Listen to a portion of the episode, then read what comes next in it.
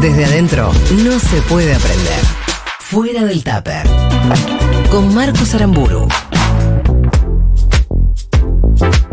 Tenés un desafío, Aramburu, porque no solamente tenés que sacar del tupper a quien suscribe, sino también a Feyanis, que se suma a tu columna. Bien, vamos a repasar otro símbolo patrio. Venimos, eh, ya nos metimos con varios durante todo el año. Mal estamos de la voz todos, ¿no? Oh, es terrible. Es una. bueno, por suerte somos todos. Sí. Y eso nos, nos quita la presión. Eh, vamos a repasar y vamos a hablar de un eh, componente importante de por qué estamos todos eh, con menos voz en A estos ver. días mundialistas. Y es que vamos a hablar del Fernet y de por qué el Fernet en la Argentina se toma con coca y de por qué el Fernet con coca representa lo que representa en nuestro país y no en otros. Algunos datitos como para ponernos en contexto y tomar dimensión realmente de lo que esta bebida representa acá y, y lo que Argentina representa para esta bebida en el resto del mundo. Ajá. Por ejemplo, en Argentina se toman aproximadamente 50 millones de litros anuales de Fernet. Sí. Es la tercera bebida alcohólica más tomada, luego del vino y la cerveza. Es un litro por persona. El mío se lo toma alguien. El, el tuyo se lo toma alguien. Sí. Bueno, creo que me lo tomé yo ayer. Ok. Según un, delegado de la planta de Branca, José Vera, el 80% del Fernet que se hace en la Argentina se consume en la ciudad de Córdoba. Y No acá te vemos, puedo creer. acá vemos otro dato importante de por qué eh, siempre que uno ve un cordobés dice Córdoba Fernet. Claro. la, eh, Córdoba Fernet, la Mona Jiménez. Sí. Pueden escuchar la columna que hicimos aquí sobre la Mona Jiménez. Branca, la marca más famosa de Fernet, la, la- la más conocida, la, es, que- es como la, la- la marca estándar de Fernet, por, por Sí. decirlo de alguna forma. Tiene dos plantas en todo el mundo. Una en Milán y otra en Tortuguitas. Ajá. El 75% del Fernet que se hace en todo el mundo se consume en la Argentina. Mira. Estos son... Pero Ah, para, ¿para qué, Sí. ¿para qué la de Milán la van a hacer para Argentina? O sea, la de Argentina es para Argentina. Sí, O claro. sea, la de Tortuguitas hace todo lo de Argentina. Claro, claro, pero digo, lo que. El si, total. si- si sumás el total de lo que hace Sí. la de Milán y la de Argentina, Sí. digamos, la producción mundial de Branca, Sí. el 75% se consume en la Argentina. Ajá. Como para dar. Es una bebida muy fuerte, ¿o no? Sí, tre- eh, 40% más o menos de, Claro, de- tipo el vino. de graduación alcohólica. No, el vino tiene mucho menos. ¿Mucho El- menos? El vino tiene 11. O el 16 Eh, como mucho. sí, sí. Ah, no, me estoy confundiendo porque el fin de semana, es Es cierto. parecido al whisky. Claro, a- había unas bebidas fuertes y alguien dijo esto tiene 40%, pensé que era un vino, pero sí. No, no, tal es cual. parecido. es- Espero que no, que no te lo hayas tomado. No, como yo si- no, como si yo no un tomé. vino, Igual porque- es bueno como digestivo, si te sentís mal un shotcito. Eso dicen Bueno, de todas las bebidas fuertes, No, ¿no? no, con esta Es posta. que el Fernet, ahí, y, y ahí nos metemos un poco en, en su y, en cómo fue modificando su forma de consumirlo. Era una bebida, con, primero con un fin medicinal. Eh, el Fernet se, inventa en principios del siglo XIX, no está demasiado claro dónde. Hay algunos que dicen que fue en Francia, otros en Checoslovaquia. Y la tercera posición, la más conocida, es que fue en Italia.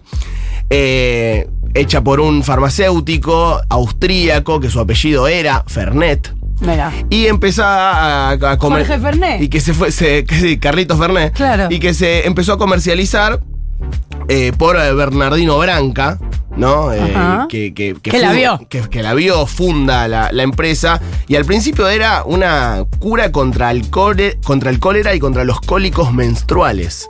Mira, Así se vendía el O sea, un Ibu o un Fernet. Claro. Excelente. O un Ibu y un Fernet. Las dos cosas. El combo letal. claro.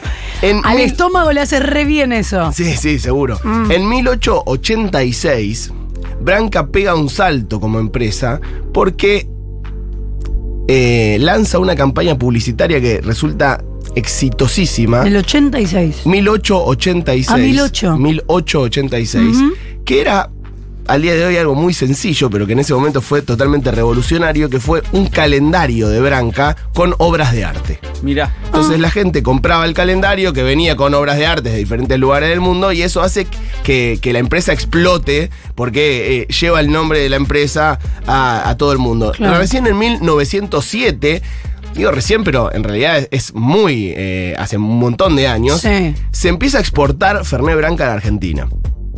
Y eso tiene que ver, obviamente, con la cantidad de inmigrantes italianos que llegaban Claro. al país. Los que ya lo conocían. Los que ya lo conocían, que lo bebían así, como decíamos recién, como un, un pequeño aperitivo después de, después de la cena. Mm.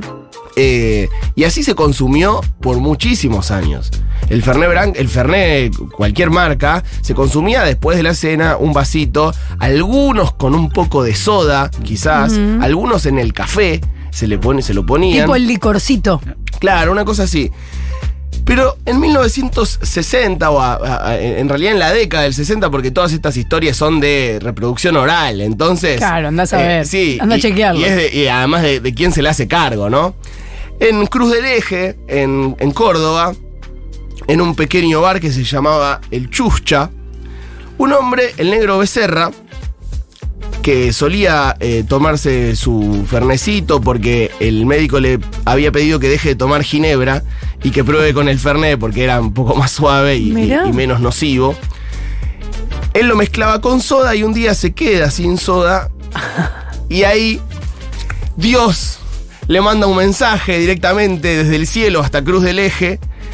El negro Becerra se ilumina con, con un halo de luz que, que- que- que ilumina su cara y dice, che negro, ¿por qué no me pasas la coca que le voy a poner a esto?". Claro. Y mezcla jarabe con jarabe. Y decir. mezcla, hace por primera vez en la historia el famoso 70-30. Mira vos. Hay un dato muy curioso del negro Becerra. ¿Quién no lo hizo con cosas, no? Me quedé sin uno vamos con el otro. Sí, claro. Ah, el mezclemos Fernelo es el más conocido. Fermelo, claro. Claro. por supuesto. El, el negro Becerra era el baterista de una banda que se llamaba Los Twister Boys en Córdoba. Atención. Y el cantante de esa banda era un ignoto en ese momento, Marito González, hoy conocido como Jairo. Mira. Y fue Jairo, en un recital, en una fiesta, en la Fiesta Nacional del Olivo, quien al saludar al baterista instala y dice, quiero saludar a mi amigo de siempre, el negro Becerra, inventor del Fernet con coca. Y en ese momento Jairo lo consagra al negro Becerra como una de las personas más importantes de la historia de la Argentina a nivel de San Martín, Perón o Evita. O sea, Jairo hizo famoso el Fernet con coca. Bueno, de alguna forma. eh, No, chicos, pará, pará. O sea, démosle a, a Jairo el lugar que se merece. para, para Jairo lo que es de Jairo. Para Jairo lo que es de Jairo. O sea, vamos a reconocerle en, su lugar en la historia. Por supuesto. Eh, esto fue década del 60. Tarda muchos años en popularizarse. No, no sabía cuál era realmente el lugar de Jairo en la historia. Nunca lo había reconocido, pero ahora lo encontré. Fuera del tupper se llama esta columna. Vamos a escuchar dos publicidades de, de, de Branca viejas. Una del año 84. Como para ver que hasta ese momento no era común la mezcla entre Fernet y alguna gaseosa.